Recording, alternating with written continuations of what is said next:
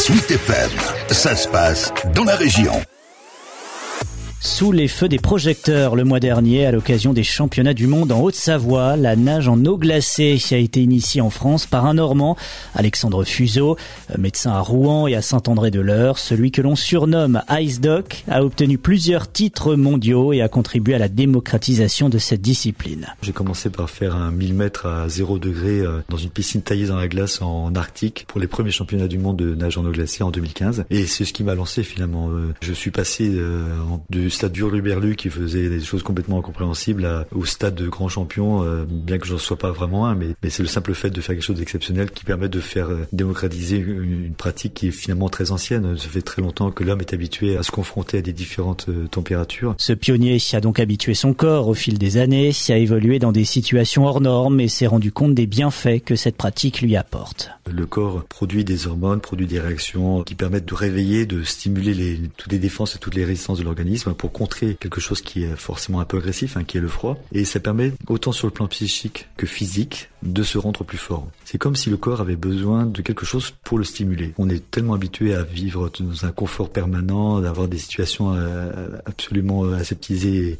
et conformes à, un soi-disant idéal de, bien-être que le corps finit par s'endormir, mais l'esprit le, le suit. Mais s'immerger dans une étendue dans laquelle la température de l'eau n'excède pas les 5 degrés ne s'improvise pas. Il convient d'habituer progressivement son corps au risque de le mettre en danger.